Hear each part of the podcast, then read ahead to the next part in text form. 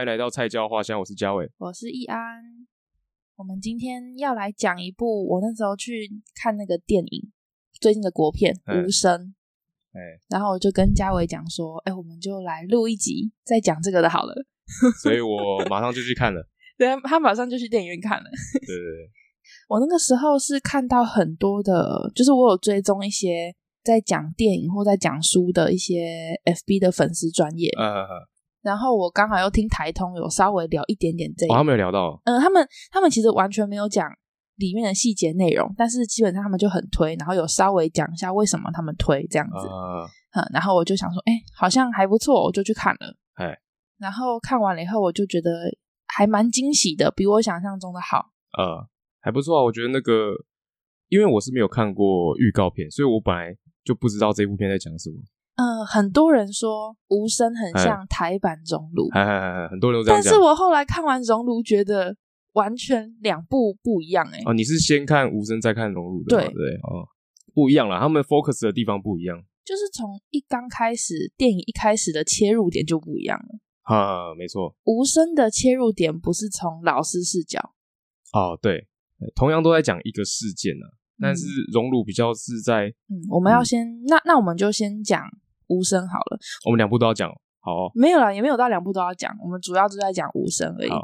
那先讲说我们会挑这部，呃，会那个还是会爆雷？要一定一定一定会爆雷。所以如果我们要认真讨论，一定会爆雷。所以如果很介意、不想要知道任何剧情、还没有去看、不想被爆雷的人。现在就可以先关掉，对，可以先白，先不要看，先 不要听，先不要听，对，就是等你看完再来听。嗯，啊，如果你不介意的话，你可以听听看。嗯，是说我们也不知道今天聊完会长什么样子啦。哎、欸，我真的，因为我们是第一次聊电影呢。对，我们第一次聊电影，而且你跟我讲说你要聊这个的时候，我还不知道你要怎么去讲。就是去聊这、啊、这个东西，很期待吧？我们试试看。更多的是害怕，好不好？我不知道我要干嘛。哎、欸，我们没有压力啊，讲烂就讲烂，顶、oh. 多不要上自己而已，也没有怎么样。Okay. 那我们先从电影的一开，都不要上这一集，好废，好惨哦。啊，我们从电影一刚开始好了。嘿，一刚开始你还记得是那个吗？一个在火车月台那边。对。男主角叫做张晨，对，张晨他的包包钱包被偷了，对，是被一个呃穿着很破烂的阿伯偷他的包包，嗯，然后他就在他就在追那个阿伯，然后他追到那个阿伯了以后，他就那个阿伯就是不理他，然后揍他，嘿嘿嘿，他就推那个张晨，然后张晨就只好揍他，让他停下来，啊，后来警察到了。哎，刚好到了。对，警察后来到了以后，当然张成身强体壮，又是年轻人，然后再打一个年纪大的阿伯，大家就觉得说，哎，是那个张成的问题，张成在打阿北，所以就赶快就把他们两个都带到派出所这样子。啊，可是张成是一个聋人啊，所以他其实他听不到别人讲什么，他也没有办法好好的表达。对。所以沟通上出问题了，对对对，跟警察的沟通，嘿嘿嘿，所以他就用手语在那边比，然后他的意思就是要跟警察讲说，哎、欸，这个人抢了我的钱包，所以他才打那个老人。对对对，但是警察看不懂，嗯，哈，然后所以我觉得这边就有点像是那种弱势的语言，即便那个少年在看起来怎么样正常，但是他仍然是一个弱势，就是在那个情况下他是很弱势的，他没有办法讲出自己真正的想法。想法而且我觉得，哎、啊欸，我也觉得警察他已经就是先入为主了，他看到就是这样嘛，嗯、所以他根本懒得再去听你解释。而且那个老人说谎，哦，对，那个老人跟那个警察讲说，那个钱包是我捡到的，嗯、我来不及拿去还给他，呃，拿去那个失物招领，嗯、他就以为是我在偷他的东西，嗯，然后就跑嘛。对，啊，后来老师来了，就是启聪学校的老师来了，对。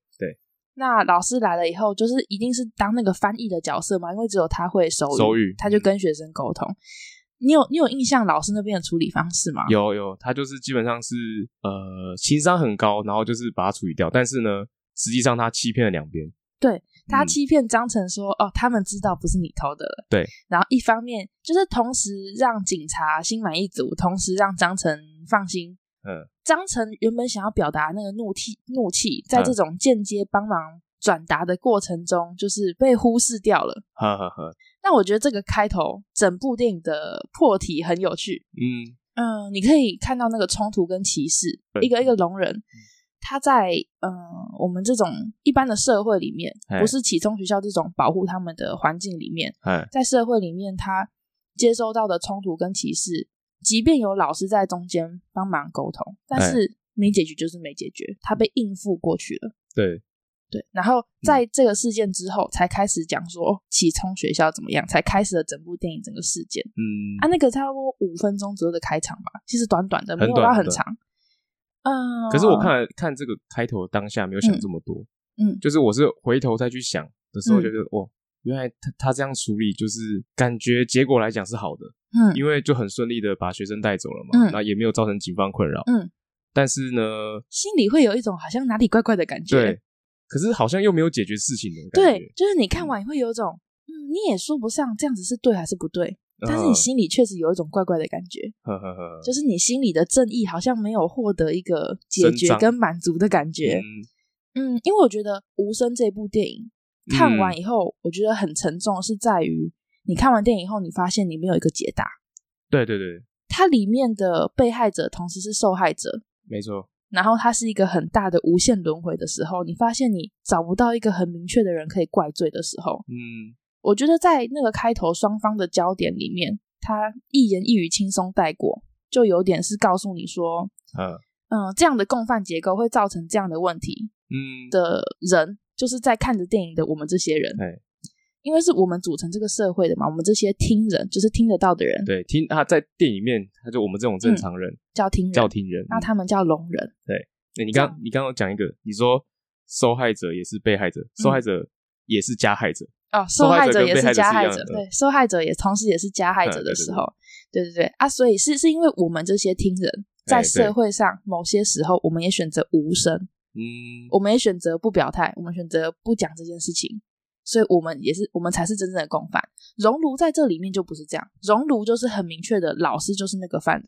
就很很明显，就是有一个大魔王，对，他有一个魔王，一个呃很明确的黑跟白，对，但是、哦、对，对，对，对对。对，但是《无声》这部电影完全不是这样，他没有很明确的一个谁对谁不对，对，都是谁的错，或告诉你说，嗯、呃，你要怪罪在什么东西上面，对，可是大概电影前中期的走向就是大家想要去找出那个大魔王的感觉，对，他会引导你好像找到那个大魔王了，对，然后结果你找到了之后，你发现，嗯。好像还有什么东西，对对，然后就才知道一层一层的，对，就发现哎、欸，加害者他其实同时也是受害者，害者对，对啊。那、啊、你知道《无声》是改编自真实的事件，它是二零零九年台南启聪学校的集体性侵事件。嗯，他年龄层从小学二年级到高三都有。嗯、对，你知道我那个时候看到，就是我稍微去查一下这个事件，其实也不多，然后自己七七有稍微讲一些，嗯、然后我就有看一些报道。那个时候就是一个女生，她就是嗯，下课了以后被学弟强暴，她后来跟老师讲，但是老师就是也无视啦。嗯、然后校长也希望把这件事情压下来。这就跟电影演的一样。对，嗯，你知道校长跟那个女生的妈妈说什么吗？哎，说什么？他说啊，既然事情都发生了，那干脆让两个孩子结婚好了。哦，干傻笑？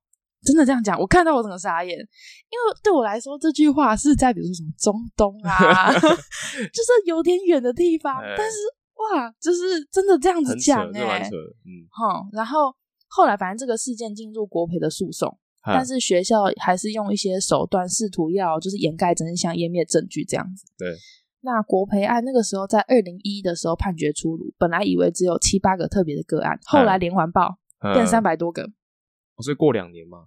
零九年到一对，嗯，然后反正二零一判决出来了，反正后来发现哇，连环报其实有很多很多，三百多件这样子，对啊，很恐怖哦，这个。对。然后电影里面那个时候不是那个老师在质问那个那个校长的时候，嗯，因为因为校长试图要把事情压下来嘛，嗯，那他给老师的解释是说，难道你要让这个孩子往后都背负着被强暴的罪名吗？嗯，你知道他。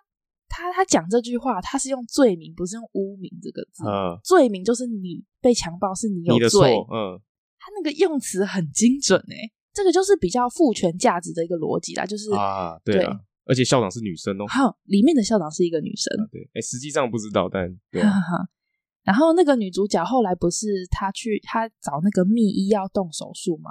啊、呃，对，因为她那个镜头就是一直没有很明确的讲说她去找密医动手术要做什么。做什么？对对对，对，我那个时候一直以为她是怀孕了，要把小孩拿掉。啊，我觉得那个镜头是刻意不讲的，他不讲他去要干嘛，但是我们都觉得哦，他是应该是要去堕胎。嗯，但是后来。他不，他他告诉你说，他不是要去堕胎，他的理由又有一次冲击的感觉，啊、就是他已经让你觉得他是因为怀孕要去堕胎了。嗯，但他跟你说，他不是要拿掉小孩，他是要把子宫拿掉。嗯，啊，这场戏是因为在真实的事件报道里面，真的有写到说，哦、有家长说，送孩子去读书之前要切除子宫，这样就不用怕会怀孕。这这个是真的哦，对，因为呃那个时候主角不是讲说他要他要拿掉子宫就不怕被就不怕会怀孕吗？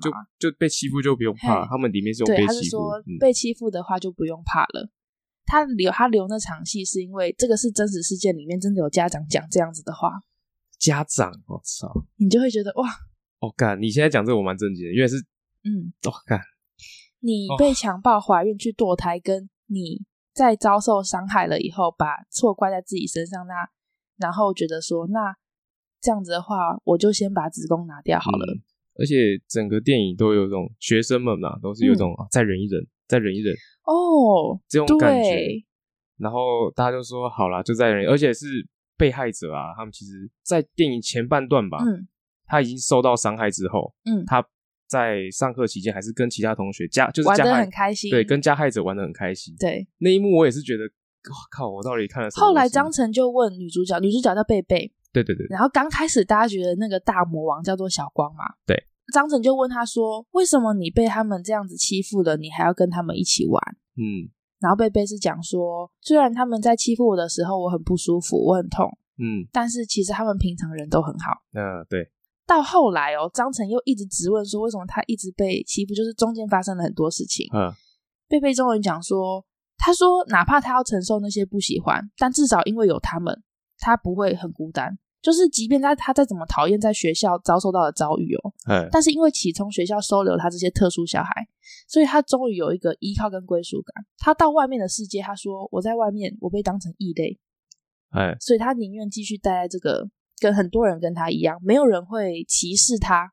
嗯，至少是一个自己的团体。对，然后都是跟你一样的人。他可以跟别人交流。他去外面会有社会对他的眼光，社会可能没有办法接纳他，或是看不起他，觉得哦你难以交流。他会觉得在外面的世界被抛弃。他有说，对，他有说他宁愿在这边受欺负，也不要在外面是被抛弃的状态。嗯，你知道看到看到这一段，你会觉得。自己坐在电影院里面，好像自己被指控了一样。嗯，这我觉得这个就有点呼应到我们最前面他那一场破题的那场那场戏嘛。哈，就是你看完那个人觉得好像哪里怪怪的，就是老师中间把那个事情完美的完算就某程度上算是完美的结束这个事情，对，解决了。嗯，但是就觉得哪里不太对。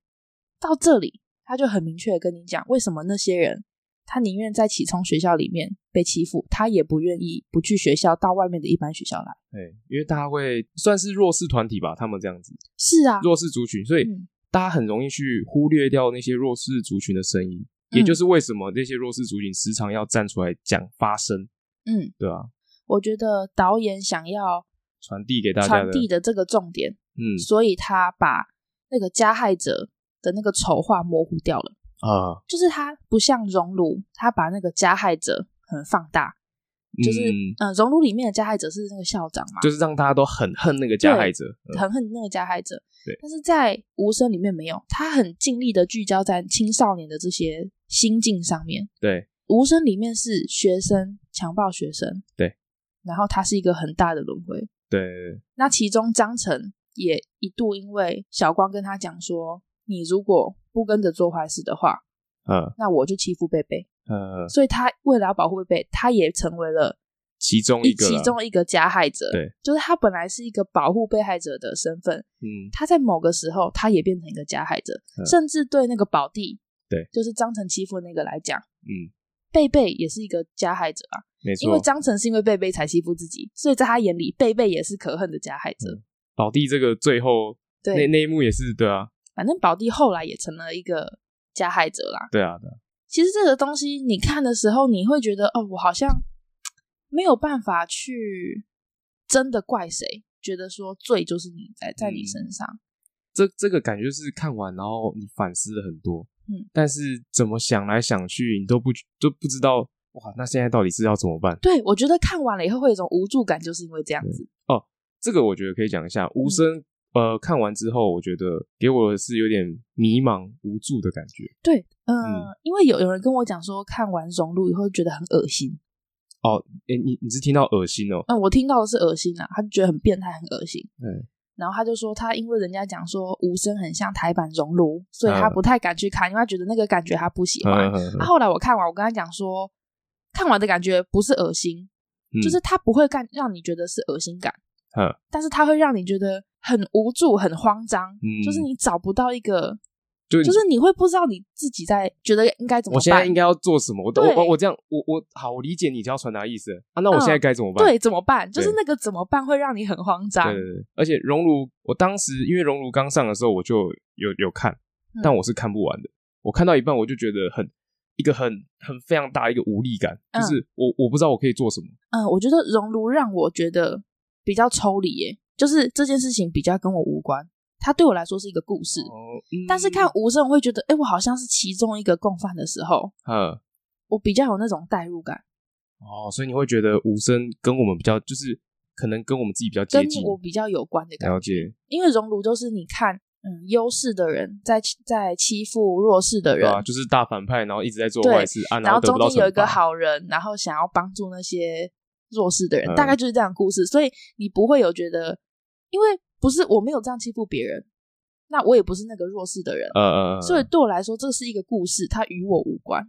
哦，因为可是荣辱，我自己是觉得他就是那个反派，嗯、你知道，如果把他比喻成那个像是那种勇者打魔王的感觉，哈哈哈，那个魔王太强了，哦，他想干什么就干什么，你反而觉得说我要怎么扳倒这样的人？对，这种的那种的无力感，对对，而且但是方向不太一样，对对对，没错，对。哦，然后我很喜欢那个翁老师的设定。你说无声里面翁老师，哼就是欺负小光的那一个。因为我们前面讲说，小光已经在前面已经被塑造成一个，他就是一个大魔王的加害者了嘛。就感觉好像就是一切的性侵害的，应该说原开头开头是他。哈，对对，但是。后来发现，其实小光才是最初的一个被害者。哎，那强暴他的是一个老师，因为刚我们前面讲的都是学生跟学生之间，对。但是小光是跟老师之间。嗯。后来的转折竟然是，嗯、呃，你还你有印象那一场戏是他在那个顶楼天台上。哼，哦，这个他在天台上啊，他他他就他就是发现说。知道自己被翁老师强暴，他很痛苦，而且他呃，他他被强暴很多年，很多年。他从很小的时候就开始被翁老师强暴，一直强暴到他变大。对，但是他后来发现，他好像开始期待可以见到翁老师啊。然后从刚开始被侵犯，他很痛苦会落泪，到后来他会对着监视器微笑。嗯，哦，对，这边有一一幕是因为翁老师要去强暴这个小光嘛，他会把他拖到一间教室。嗯，那教室的。门口上面有一个监视器，嗯，那那一个画面就是翁老师一直没，就是一直带他，一直带他，对。然后你有没有？我不知道你有没有注意到，他一开始会挣扎，嗯，比较就是拒绝他这样，后来就是牵着就进去了，对，牵着就进去了。然后最后一个是他好像比较大了一点，嗯，然后就站在门口，然后对着监视器，露出微笑。然后那个时候就是那个老师，不是翁老师哦，就是一直以来那个好的老师。你说王大军，还有王大军，王大军演的，刘冠廷演的。王大军就问小光说：“你是不是喜欢翁老师？”嗯，然后小光的回答，我也觉得哇，嗯，他说：“我不要喜欢他，我要恨他。”嗯，他不是说我不喜欢他，我恨他，而是我不要喜欢他，嗯，我要恨他。这个要是他觉得他应该要，但是他做不到。对啊。他发现他没有办法控制他自己，所以他就一直讲说：“我是不是一个变态？”他在跟自己讲，对，他很痛苦，他觉得这件事情不对，但是他没有办法控制，他觉得自己是个变态，然后他就自残自杀。对，而且你在天台那边，我不知道你有没有跟我一样感觉，我一直会觉得他往下会往下跳嘞。我没有觉得他会往下跳。哦，因为我一直心就是他讲那个那些那一段，你刚刚讲那一段，嗯，就是整个心是悬在那边，一直紧绷的，然后就看他到底会往下跳那样。我是没有觉得他会往下跳，但是我感受到那个情绪的张力非常满，嗯，然后，而而且他的情绪是很复杂的。我很喜欢导演给他的镜头很纯粹，给他一个表演的空间，他没有用很复杂的配乐或者是很复杂的运镜去处理那一段，哎，所以那一段就是真的是看小光在表演哦，对，那一段真的很精彩，就很纯粹的情感的对，然后你看得出来他的那个情呃情绪的转折跟那个情绪张力，我觉得哇强。而且那一个天台内幕啊，哎、欸，那那几趴、啊、就是算是电影里面少数是在大白天的时候的镜头，呃，因为大多都是有点绿阴阴天的感觉，阴天它也不是不是白天，它也不是都晚上，但是会有一种阴天阴天的感觉。嗯、可是那那一幕算比较亮了哦，相对比较蓝天白云的，而且是在天台一个比较开阔、没有屋顶的感觉，然后在那边进就是释放出来的时候，我就。哦，那个感觉很直接，对着你。嗯嗯，后来我有稍稍微查一下资料，就是一个被害者通常会有这样的啊，那是一种疾病，对，还是要它叫 traumatic bonding，嗯，创伤羁绊，它好像是一个心理疾病，这样子，就是很常在被害者加害者之间就会被害者会被会爱上加害者这样，对，感觉，嗯，然后。嗯，我觉得中间有一段，你知道，呃，张本鱼是演张晨的妈妈嘛？嗯，然后因为张晨在某一个阶段也也被迫成为一个加害者，然后刚好被旁边的人录起来嘛。那时候在启动调查的时候，张晨的妈妈也被叫去，然后看了那个影片，嗯，他的反应是：这不是我儿子。那个啊，那个那个心痛的感觉啊，我觉得。他他那个地方很明很明白的告诉了你，听人对聋人的不理解，即便是他的母亲哦，啊、他没有办法理解的去反应和陪伴，他没有想要知道为什么会发生这件事情，他只觉得说我的儿子不会这样子，这不是我儿子，呵呵呵、我的儿子怎么会这样子？但我觉得他的那个反应虽然在我们看来是很不好的，嘿但是我不会觉得他不爱自己的儿子，只是他。也不晓得怎么面对这样的事情。嗯，而且他在回家那一场，嗯，就是刚提到嘛，他看完那妈妈看完那影片之后，嗯、他们两个回家那一场，张晨不是有问说，你也觉得我很可怕吗？对，哎，恐可怕恐怖，就是这样，还是恶心、恐怖、可怕之类用词？他就问他妈妈说，所以你也觉得我很很可怕吗？我那那他讲完这句话之后。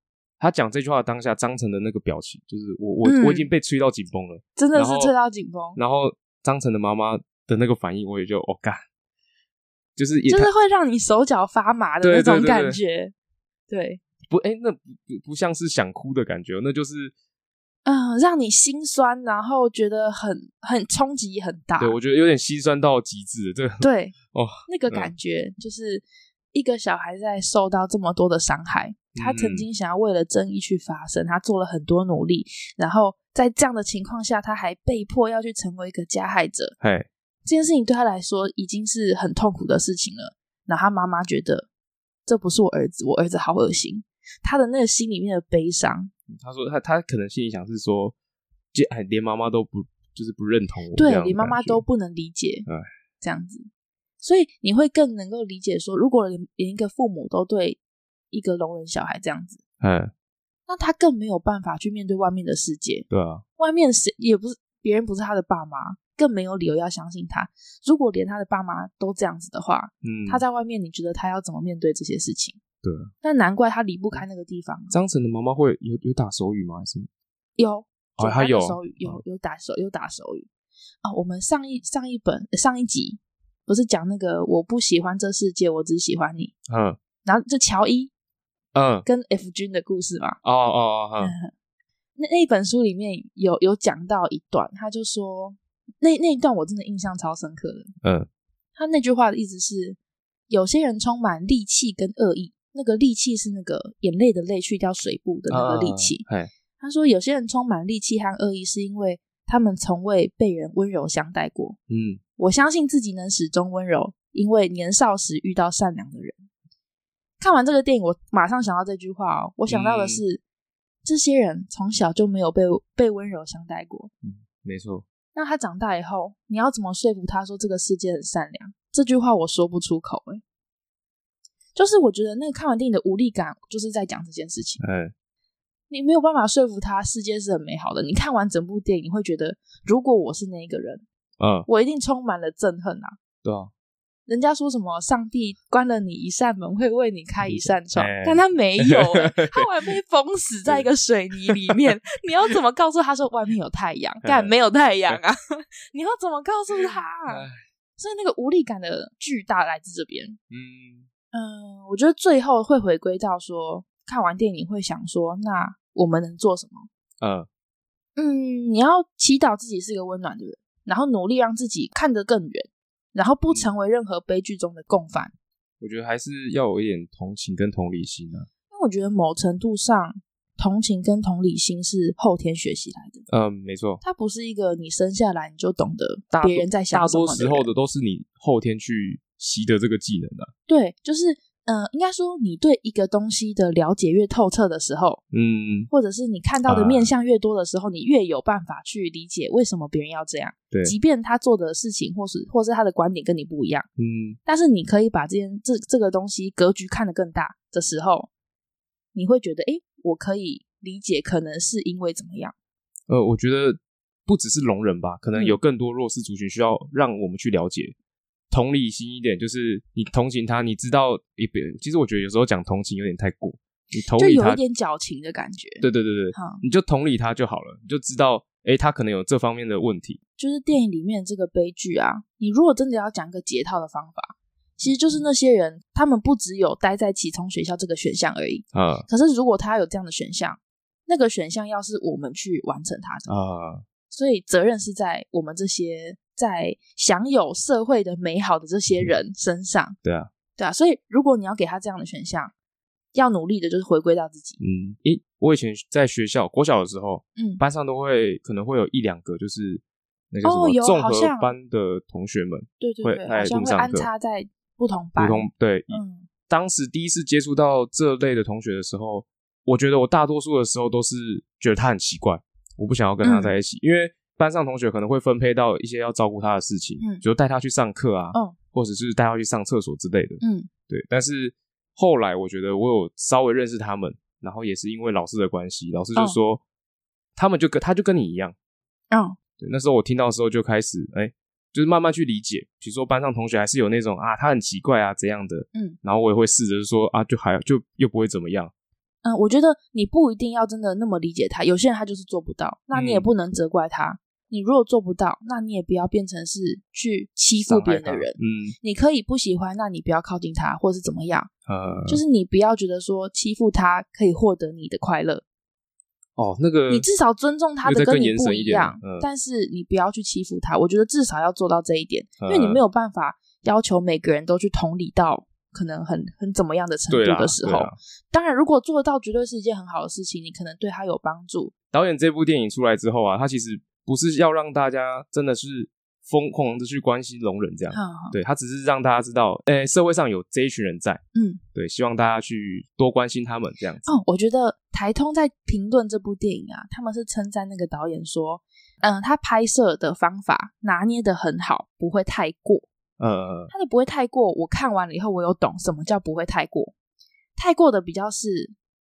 呃，像熔炉，它有很明确的谁是坏人，谁是好人，他告诉你什么是正义。对。但是当你把一个好跟一个坏放大到最大的时候，有的时候会觉得有一点矫情。嗯。但是无声拍的刚刚好。嗯。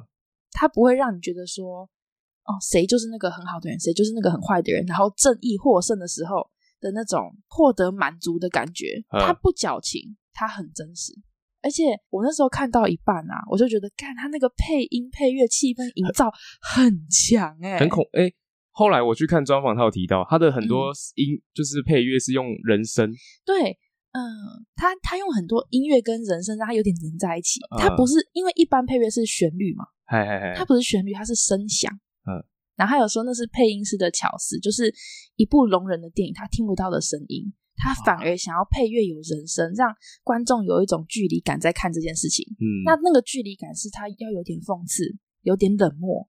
嗯、那个冷漠就是我们身为听人的那个视角，他点出了那个视角，光靠配乐这件事情哦。哦，他而且他不是那种营造很恐怖，或者他不是恐怖片那种，他是呃，比如说聋人听不见，那、嗯、但是他很。很那些小小细微的声音，营造了这个整个自然环境的声音。呃，就是有什么蝉的声音啊，什么一些大自然的声音。对，对，然后它那个有带助听器跟没有带助听器的那个声音切换，你也会觉得很震撼，就是说，哇，这个就是听起来一个聋人可能的感觉，嗯、跟当他的背景音乐完全静音的时候，嗯、那个落差是什么？大家，我觉得这个大家比较难想象。对，但是看电影的时候，嗯、我觉得他拿捏的超好的，而且他唯一你整部电影里面哦，嗯，那个已经到蛮后半段了，嗯，是唯一一句聋哑人士说出来的话，就是那个是有一点口音的，说出来完整一句话哦，嗯，张晨讲的那句话，他跟王王大军老师讲的话，他说我们不是坏人，嗯，就是他讲这句话的时候，真的很想落泪耶。啊，我还是一样，就是那种就对，就是那个感觉。对，就是那个感觉。嗯，我觉得这部片有一种，他从无声的世界来看这个有声的世界的时候，你会发现比你想象中的精彩。他耳朵听不到，嗯、嘴巴可能喊不出来，但是他们的表情，或者是他眼中的世界，他的视角有多细致，嗯。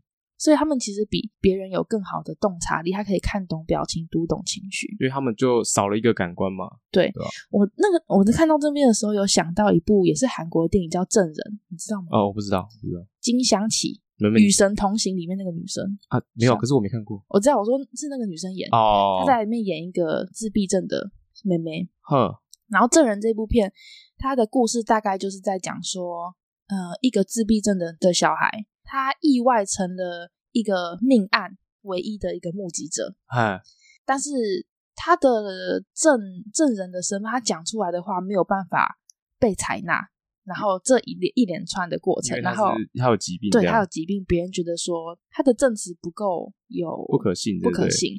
有一段是他妈妈在教他自闭症，他表达能力不好，嗯，或者是他读不懂别人的情绪，然后呢，他妈妈在里面做了一个很可爱的事情。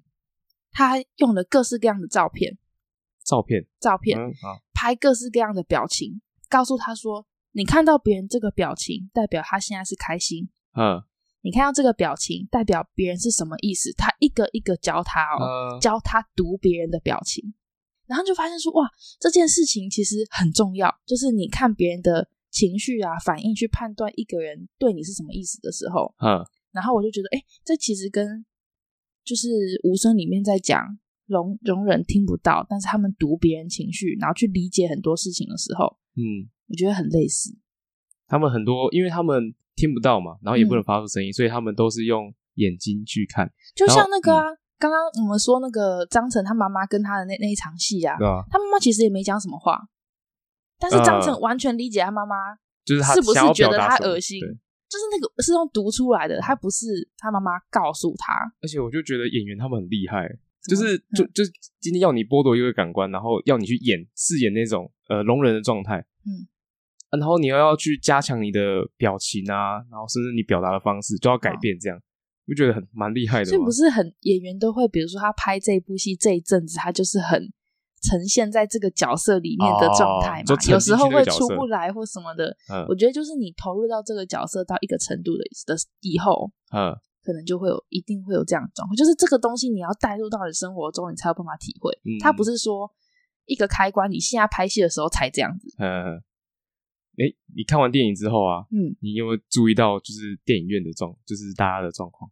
我看那天人很少啊，很少，人很少，因为是平日啊。哦，然后有人哭啦，一两个，这很大声到你听得到，还是人很少？没有没有，就是擤鼻涕或什么错，稍微 稍微啜泣的声音之类的啦，但是不多。其实因为很多人说看这部会哭，但其实我找不到一个很明确觉得，就像你讲的心酸啊、心痛啊那种震撼大于哭的那种感觉，对。它不是那种哭的感觉，但是很沉重，你会觉得哇，心脏被捏爆那种感觉。欸、但是它不是一个让你觉得我要痛哭流涕的 这种类型。对，我觉得不太是。我进电影院前啊，就是上一批人刚出来嘛，嗯，然后我就听到他们在讲说，哦，我现在心情好沉重哦，嗯，就觉得哦，就是他们就是用讲这些东西嘛。嗯、然后当我看完电影的时候，然后开始有那个叫什么，就是什么演员啊，然后你说后面字幕的那个。演出名单啊，对对对对对对，然后就跑出来嘛，就大家都坐着，没有人动。然后那个工作人员就下去把那个门打开。那要他把门打开那瞬间，然后才有人站起来准备离开。这样，我们也是大家看完就是坐在那边，然后我觉得那个时间是大家还在整理自己的情绪，还没有办法真的完全就是若无其事的走出电影院。对啊，对啊，对啊，就感觉那个沉默，因为没有没有很长，大概五到十秒而已吧。就全场沉默，电影结束了五到十秒，那时候哇，就是整个电影院好像有一个巨大的。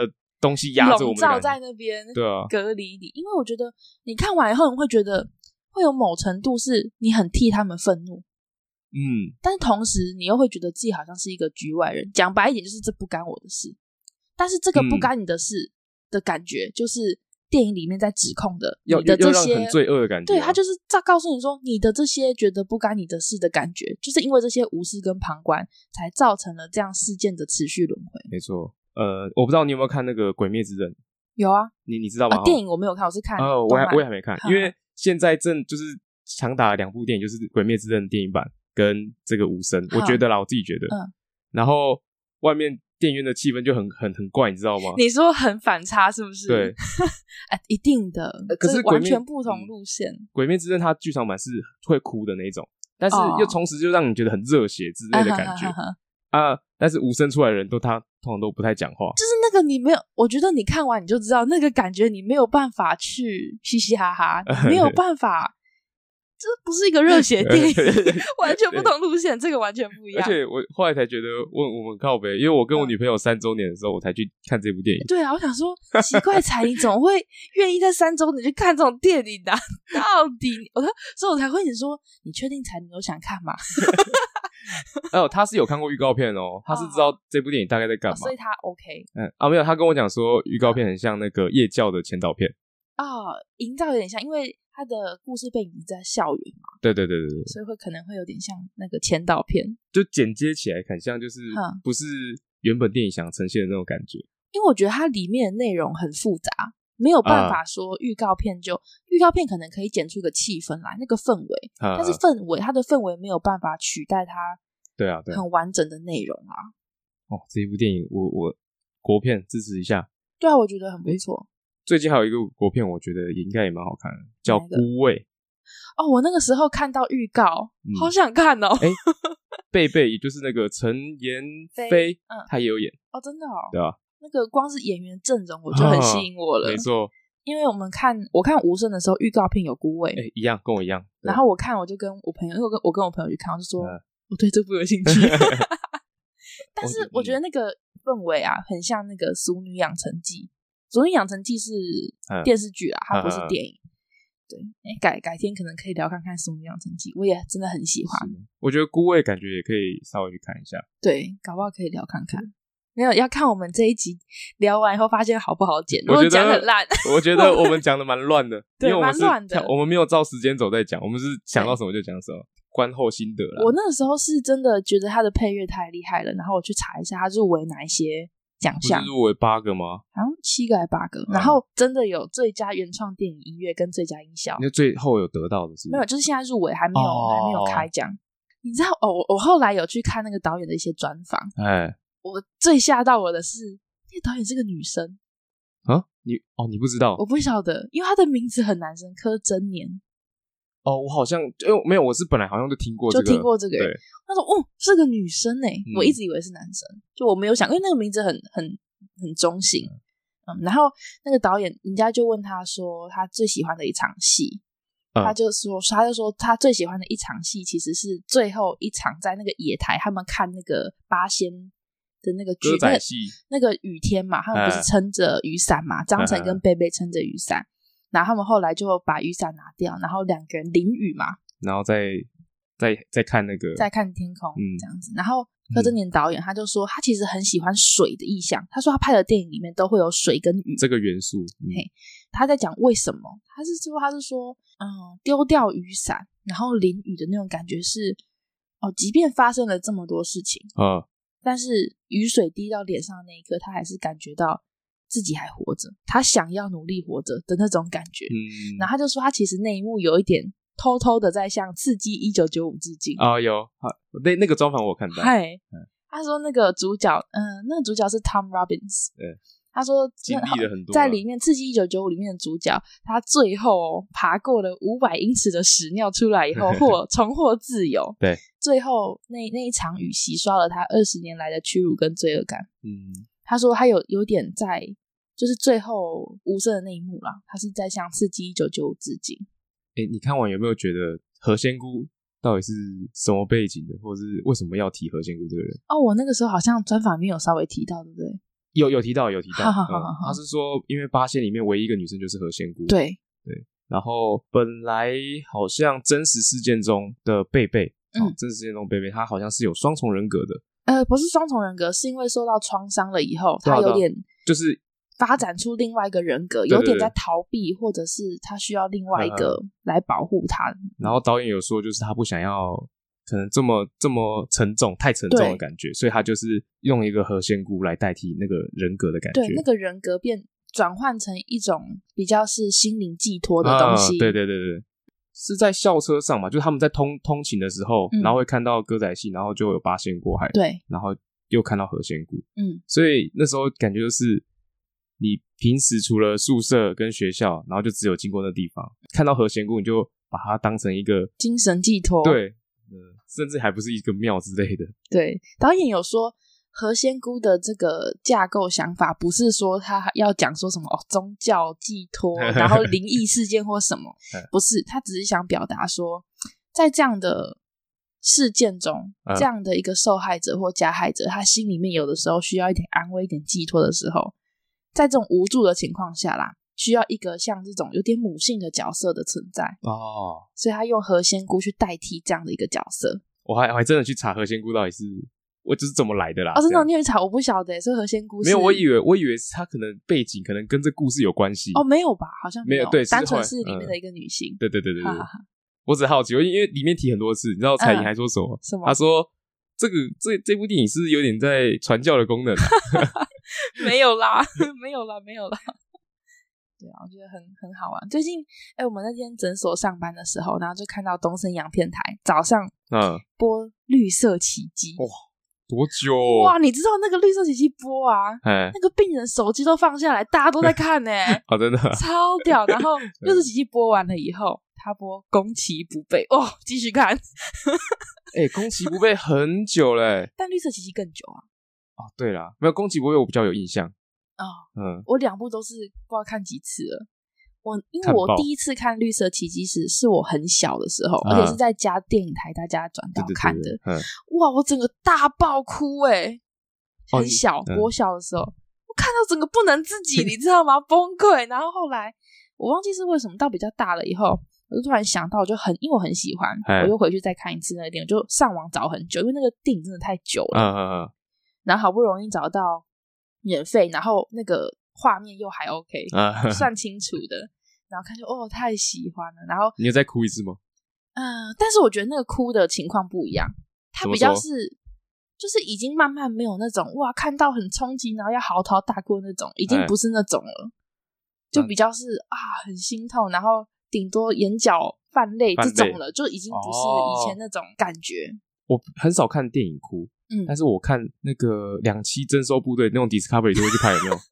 他们在天堂路那几那几天，哦，看我看到哭哎，很奇怪吗？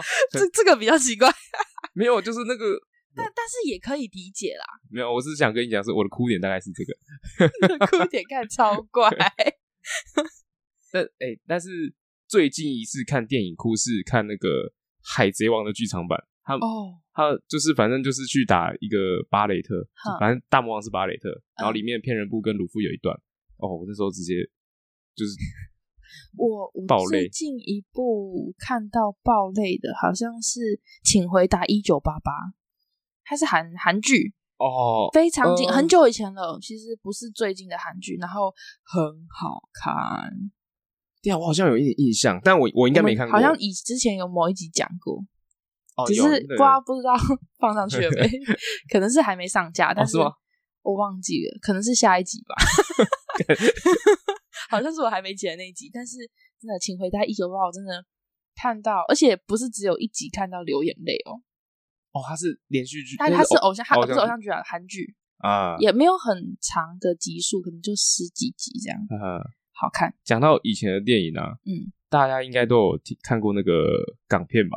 嗯，就一堆港片那个。哈哈。但我觉得没有，我只是这个跟现在我们要讲的无关，无关。只是我后来才知道，跟我们同辈的很多人没有看过那些周星驰演的电影。为什么？你不觉得很扯吗？少林足球啊，功夫什么的，一堆九品芝麻官啊，对，九品芝麻官到现在还在 重播，有什么好没看过的？欸、重播我还是会看完哦，就不知道为什么。而且、嗯、而且，我以为只是就少数人可能不常看，家里不常看电影，嗯，他就不知道。我发现蛮多人都不知道的。但我觉得我们的环境其实很少人大量的接触电影啊、书籍啊这种。呃，我觉得我们的环境，我们就是不是一类的啊。啊对啦。而且那个那些刚刚讲的电影都是就重播再重播，重播到烂掉那种啊！你不想看也得看，因为就一直在很多时段都在播那些东西。但我觉得，即便重重重播再多次，哎，但我觉得你有没有看过是来自你有没有兴趣、欸？哎、哦，你知道你重播一百次，你不想看，你还是不会看。也是啦，啊你，你你如果很想看。三年突然转到一次绿色奇迹，你还是会停下来把它 看完啊！超经典，我必须停下来耶，没有办法转掉。你是喜欢到就是自己还会找来看的？对啊，就这个这个这个就跟呃我我喜欢那个让子弹飞是一样的哦，让子弹飞也好好看，我少说看十遍以上。我真的很喜欢那个葛优诶。哦，你喜欢葛优？他他演那个，其实我第一次看看葛优演的戏是那个诶《非诚勿扰》啊，他跟舒淇演的一跟二、嗯、哦，我好喜欢哦，我到现在看还是很喜欢。葛优跟巩俐有一部很久很久以前，他们很都两个都很年轻的时候，哦、有一部叫《活着》哦，这这我没看过，嗯，很赞，你可以去看，我觉得你一定会喜欢，也也是老电影，但是那个那个画质就明显没那么好了，但是真的 就是你可以看到很年轻的巩俐跟葛优，然后他的、哦、他的剧本很厉害，嗯。我后来喜欢到我把书买回来，嗯，它是小说翻拍的哦，真的很赞，内部也是会哭的那种。我觉得在看电影的时候啊，我会蛮喜欢他，呃，我猜不到接下来要干嘛哦，活着你就是猜不到哦，或者是你很难猜到，或是或是猜错，我觉得那个都有一种惊喜感觉，因为像无声的时候，大概从女主角贝贝一出现的时候，我大概知道走向会是什么，嗯，但是。路上遇到的惊喜会让你很震惊，就是你感觉哎、欸，好像是要就是这条就是一直这样子走了，但没有，嗯，突然给你拐一个弯，或突然给你绊一个石头，你就呃这样子。而且整个节奏我觉得就拳拳到肉啊，每每一个惊喜的时候就棒打在你心上，对，真的是每一个惊喜都这样。反而熔炉是我看前面我就知道后面要干嘛了，啊，对，你就很明确了，对，很明确。熔炉就相对直线条很多，嗯。就大魔王一开始就露脸了，嗯、就是在那边看着你这样。但是熔炉的那个气氛营造很好啊，他那个惊悚恐怖，然后那个画面画面感还蛮好的。嗯，但是就是真的不同类型，我真的不觉得是台版熔炉。我觉得你讲说像台版熔炉，就是有一点在、嗯、你没有看到无声的重点，你才会觉得它是台版熔炉。我觉得题材是很就是很相近，没错，但是。切入点对，观点切入点不一样，跟要表达的东西都很不一样。呃、这种东西最恐怖就是真实事件改编。我那时候其实看那些资料的时候，我真的最不能接受的就是那个校长讲说让他们结婚，我真的，我觉得家长刚刚讲那个那什么什么把子宫切掉，哎是什么？说去读书前先切除子宫，这样就不怕会怀孕。干他妈 空三小，这个也是很气节的波浪干。哎，你真的会很难想象说自己的小孩要面对这件事情，或者是自己要面对这些事情。哎，真的哪一天为人父母的时候，然后你可能就是生下来的小孩，嗯，就是可能是有什么残残疾或残对残缺的时候，我觉得那个 当下那个心情，我现在还是没办法想象。什么意思？当下心情是什什么意思？当下心情好，这样举例好，说难以想象这个孩子未来要面对的事情的那种吗？没有，我要到我到底要怎么？我有没有办法养这个孩子的那种感觉？好、哦，就像就是像好，就是无声来讲，我我生下了一个听不到的小宝宝这样子，嗯、对吧、啊？你你都知道他未来要面对什么，那我有没有办法去帮助他？我觉得那这个这个问题，如果讲直白一点啊，就是如果你生下来小孩有残缺，你是不是还会一样爱他？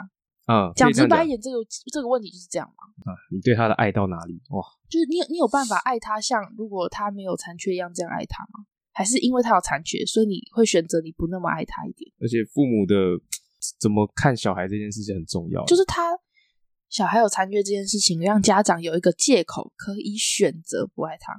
嗯，就是如果你小孩今天是健康美满的。你不爱他，人家说“咦，理解老不赖啊”呢，人家会怪你说你怎么可以对不爱你的小孩。但今天你的小孩有残缺，你少爱他一点点，别人可能不会怪你，是吧？嗯，有一点这种感觉，所以你才会觉得说，是不是我就真的没有办法这么爱他？嗯，你会有点怀疑自己。我觉得反倒不是说你觉得自己有没有能力把他教好。